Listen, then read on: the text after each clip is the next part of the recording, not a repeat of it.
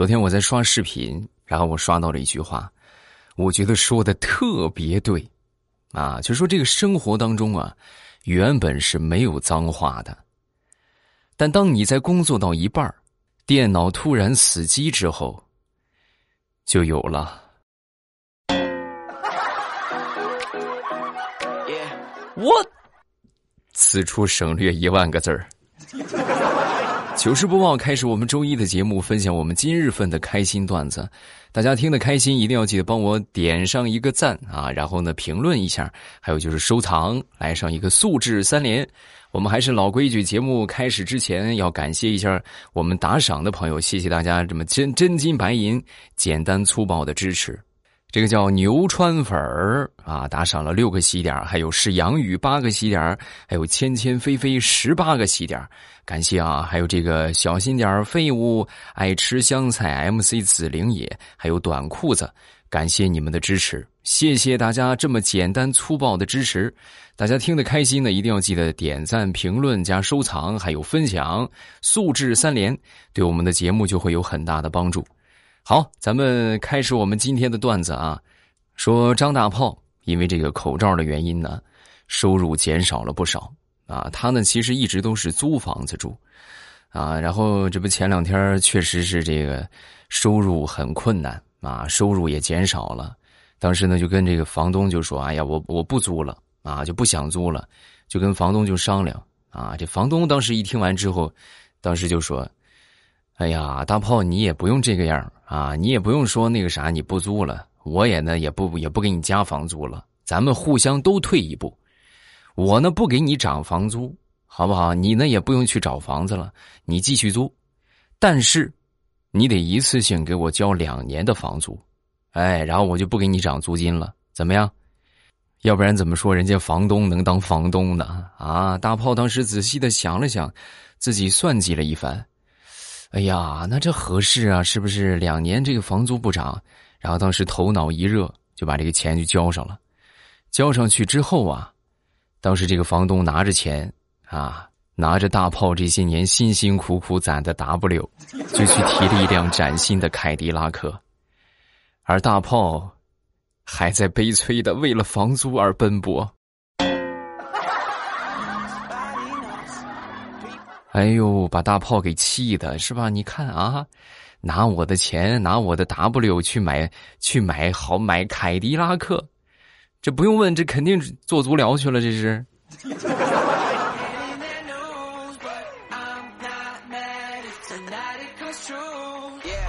说，我一个表妹吧，前段时间呢遇到了一个一个特别娘的一个男生，一开始啊，他以为这个男的是装娘。啊，怎么会有这样想法呢？就去就觉得这是一个套路，是不是装的娘一点啊？然后呢，好和女孩接近，然后以此来达到他不轨的目的，是不是？哎，接近了之后呢，那咱俩谈个朋友吧，是不是啊？当你的男闺蜜，那不如当你男朋友好啊。然后来他就发现，这货是真娘，那不是装的呀。啊，怎么说呢？看见蟑螂哇哇哭，说话呢还翘兰花指。最主要的是，他居然能分得清口红的色号，啊！就这个技能，咱就咱就不用说男的，在听的女孩子们，你们能分得清一些口红的色号吗？我估计很多女孩子都不能吧，他就能。那这么一看，是不是这是真娘啊？那咱们就放下戒心呗，然后就跟她真正的做起了闺蜜，一块逛街，一块购物啊，一起骂这个男人不是好东西啊，那简直不要太爽。本来以为啊，他会和她做上一辈子的男闺蜜，啊，结果万万没想到，他把我表妹的男朋友给抢走了。哎呦，表妹那一通哭啊，哥，你说防人防知人知面不知心呐，啊，我就跟他说，我说表妹你就幸福去吧，啊，你想。你谈的男朋友是不是他喜欢那样的男生？那对你来说是一种幸福，对不对？你你你提提前摆脱他了，你应该你应该去放个鞭炮庆祝一下。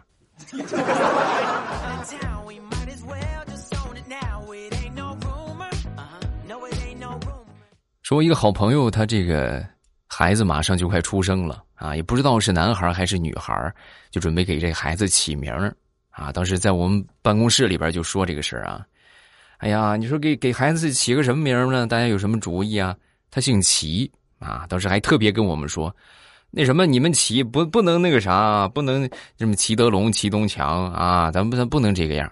然后我们大家就想，想了一会儿之后呢，我们一个同事当时就说：“哎，我有一个，啊，你你有什么？你不能齐德龙、齐东强啊？不是，我起的名字是齐德龙、东强。”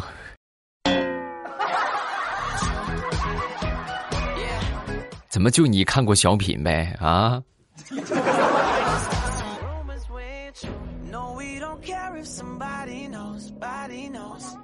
再说另一个起名字的事情啊，我就觉得我这个朋友呢，这个脑回路怎么说呢，有点清奇啊。他呢是姓柴啊，平时呢也比较的博学多才啊。然后呢那天呢也是给孩子取名字。啊，取名字之后呢，当时他就这个综合了多方的考虑，是吧？对孩子有什么期望啊？啊，以后呢有什么寓意啊？当时就想了啊，就特别希望他最好是四个字的名字，然后同时呢，希望他可以衣食无忧，闻名天下。就这个名字一喊出去，大家都很熟悉。然后后来，他就给孩子取名为柴米油盐。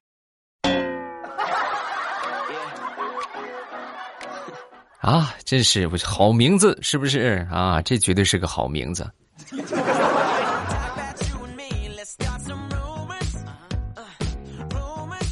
前段时间出去吃这个鸡公煲啊，然后呢，咱也不知道有没有真正吃过正宗鸡公煲是什么样的啊。反正我吃那个鸡公煲，那简直是，就是用一个成语来形容，味同嚼蜡。哎呀，那个难吃啊！但是就很不理解，这个生意还不错。后来我就仔细的反省了一下，哦，原来这个鸡公煲啊，就在这附近这些餐饮来说，它特别的便宜。那么说，没有比它更便宜的了吗？有，但是它便宜归便宜，它还有肉哈哈。后来吃完这顿饭啊，回到家之后呢，就那就是一通的是吧？就是这坐在马桶上思考人生啊。我闲着没事，我就在马桶上我就查这个鸡公煲。我这一查不要紧，感情这重庆鸡公煲，重庆鸡公煲，那不是重庆的名吃啊，是一个叫张重庆的上海人发明的。你是神奇不神奇？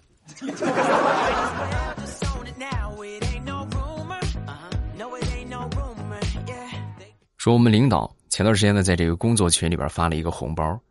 发完之后呢，有那么三分钟的时间吧，没有人抢，同志们，没有人抢啊！你说这多尴尬，是不是？为了避免领导尴尬，那我就抢了呗，是不是？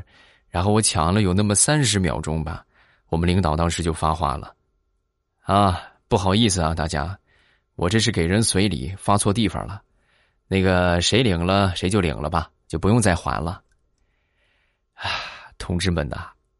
我当时看着我手机里边那两百块钱的红包，我感觉我手机都在发烫。我也是后来才知道，我们领导随的这个礼是白事儿的礼。领导，我退给你吧，行不行？我我要不不行，我退你四百。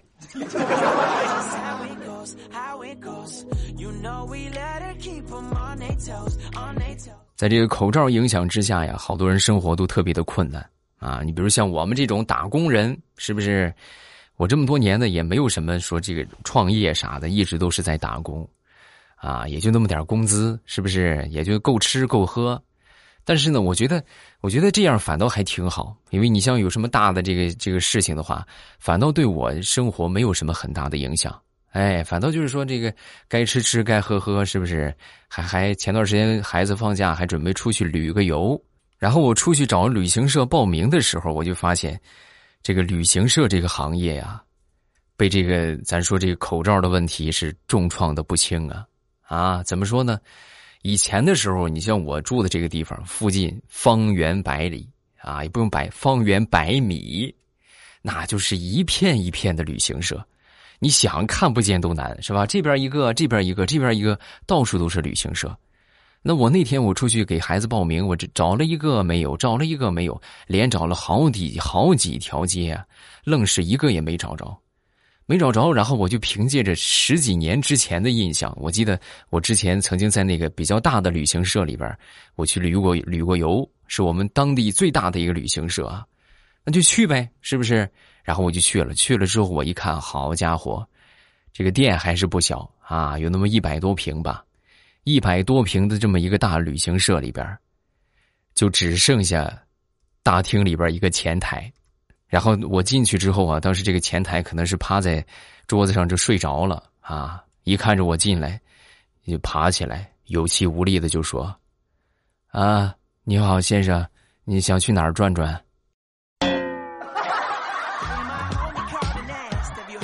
啊，那你这个样的话，那我就那我就不出远门了，是吧？我就在这附近转悠转悠吧。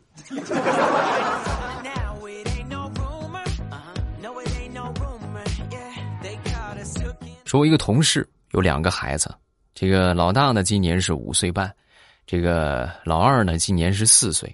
啊，有一天呢，这个小崽子呀，这老二啊，当时问了一个特别可怕的问题啊，他当时就跟他妈妈就说：“妈妈，妈妈。”你说我要是吃蜘蛛的话，我是不是就能变成蜘蛛侠了？啊，当时还一副跃跃欲试的样子啊！他妈当时赶紧头脑风暴是吧？可可千万别让孩子吃这个蜘蛛啊！正在想的时候，他那个老大突然就说：“你是不是傻呀？还吃蜘蛛就成就能变成蜘蛛侠？那你还天天吃猪肉呢？你变成猪八戒了吗？” 然后老二当时就放弃了。吃蜘蛛的念头。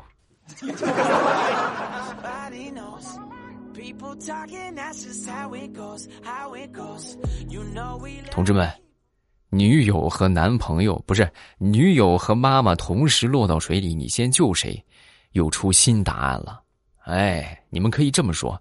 但是你们前提得家里边养条狗啊！你就跟他们说，哎，根本就不用我救。我跟你说，我我养了一条狗，我们家这个狗啊会游泳，到时候让它去救我妈，我救你，你不会有生命危险的，放心吧。当然，其实这个答案也有瑕疵，就是那为什么为什么让狗去救你妈？为什么不能让狗救我？啊？为什么？你是不是不爱我了？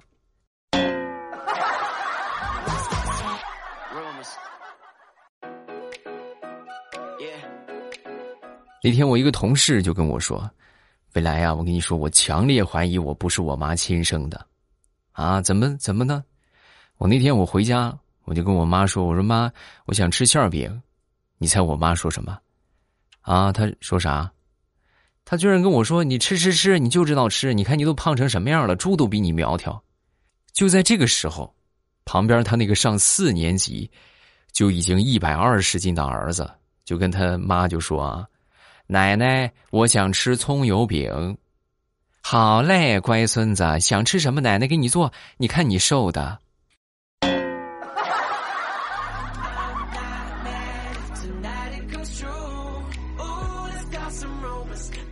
说一说小孩的一些幼稚行为啊，很多人都觉得孩子的行为特别幼稚。其实有一些孩子的行为虽然幼稚，但是也蕴含着一些科学道理。我给你们举例来说明啊，你比如说吵架，对吧？孩子们吵架经常会有一种方式叫做反弹，是不是？啊，你你是个傻子，是吧？然后他另外一个小朋友反弹反弹反弹，啊，你是笨蛋，反弹反弹反弹。你们仔细想一想，其实这就是声波的反射原理 啊，是不是？哎呀，好冷啊！这个笑话好冷。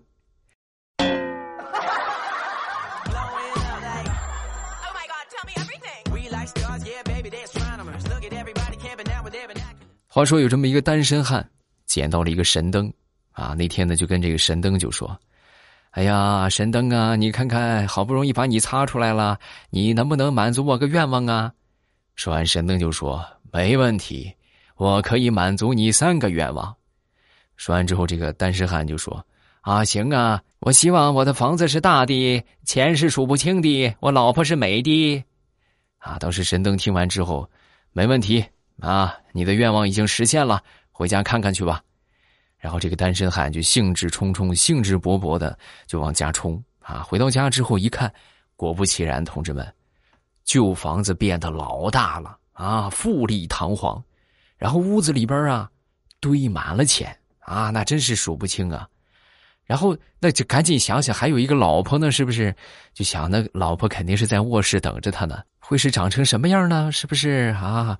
心里边这心跳正加速，然后当时呢就来到卧室的门前，把卧室的门一推开，发现卧室的床上躺着一台美的空调。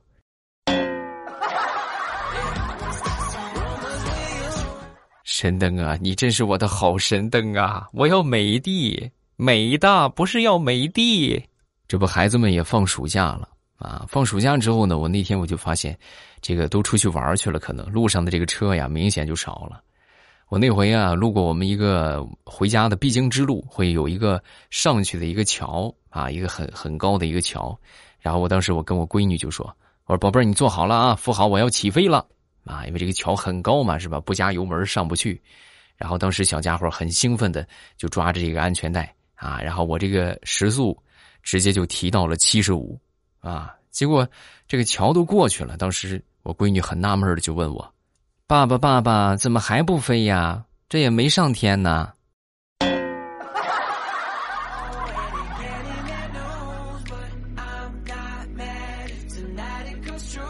好，段子分享这么多，下面我们来看评论。大家有什么想说的，都可以在下方评论区来留言，我都会第一时间分享各位的留言啊。来看这一个叫做“我好像你好像打错了”，这是我第一次评论。我来分享一个笑话吧。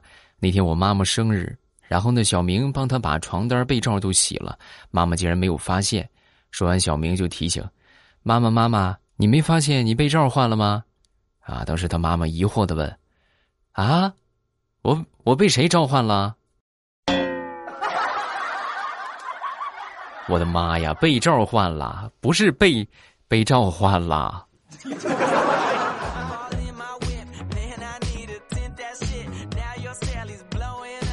下一个叫做听友二四三八七八四六幺，真要感谢汪峰定律。七月八号晚上，广州中考被提前通知四天放榜。真的很好，一晚上没睡着觉，拜一拜欧巴，中考稳过。哎呀，你们还别可别啊，就是在评论区许个愿啊，可别就弄这些什么封建迷信，拜一拜啊，我成什么了还拜一拜我？别别别整的这么吓人啊！下一个叫做歌三平一，我爸我妈平时其实特别爱听你的小说，但是他不让我听。我就特别想知道内容。有一天晚上呢，我就拿出手表，在我妈听小说的时候把内容录了下来。之后听录音的时候，我脸都黑了。终于知道我妈不让我听的原因了。对于四年级的同学来说，太少儿不宜了。啊，就是这个小说的话，不适合你们小朋友们听啊。这个怎么着，你们你们也得等成年之后再说，是吧？你们现在就是就是学习啊，学习学习。下一个叫濯清涟而不妖，我爸你知道吗？我老公他不吃榴莲，我吃的时候啊，他就让我去楼梯去吃啊，气得我把他关厕所了。啊，这个东西就很奇怪啊，真的。但是呢，他就是有那么一些人，他他不敢勇于尝试啊。你像我就属于那种特别勇于尝试的人，就是我知道这个东西它能吃，虽然说它气味可能怪一点，但是我敢去尝试。我第一次闻到榴莲的味道，也是觉得这个味道很奇怪，哎，但是当我吃到之后，吃到嘴里，哎，你还真别说，啊，还还真行，然后从此以后，那可以说是一发不可收拾啊，那就一天不吃浑身难受啊，同志们。下一个叫做我爱未来，未来，我今天早上去我朋友店里边买冰淇淋，然后我说来一上一箱大白兔的冰淇淋，本来呢是一百多块钱。这不是朋友家的吗？然后当时呢，他说就给我便宜一点要了我十块多，啊，那你这个朋友也太狠了吧！我的天，翻十倍呀！啊，十块钱进的东西卖一百多块钱，这这这是黑店呢，这是啊。下一个叫做燕麦鱼，未来你什么时候可以读一些名著啊？这样我就可以合法听你的节目了，就不会说在摸鱼了。你的声音读一些国外的名著一定很好听，加油啊！啊，这个大家的愿望都是好的啊，但是你们要知道，这些这些书也好啊，包括小说也好啊，不能随便来的，那都是有版权的啊，你必须得你你要么去购买，对吧？你要么就是通过别的什么形式来获得这个版权。你如果没有版权的话，咱咱就直接念，那那不行啊，那可不行啊，那可不行念啊，嗯，有机会吧，有机会咱们会遇到的啊。好，评论分享这么多，大家有什么想说的，都可以在评论区来留言，我都会尽快分享各位的留言。然后这个分享的是，呃，七月九号的那期节目啊，就是上周五的节目，上周三的节目啊，咱们后边这些评论别着急，慢慢的往后念啊。同时呢，大家不要忘了来听小说。收听小说的方法特别简单，直接点我的头像进到主页，主页里边呢有这个有声书的专辑。你们知道我头像在哪儿吗？现在啊，打开喜马拉雅，找到这个播放的界面啊，看到这个播放的进度条了吗？放了几分钟，几分钟啊，在这个进度条的上方有一个未来欧巴，哎，在那个地方一点我那个头像，就可以直接进到主页了。然后主页里边呢，就有这个有声书的专辑，想听什么，直接点上订阅就可以了。好书呢，给你们专门分出了一个列表啊，这都是特别棒的书啊，保证你们听到爽。我会在小说的评论区和你们一起来讨论剧情，讨论剧中的人物，还有等等等等啊，欢迎大家来评论区撩我，来玩啊！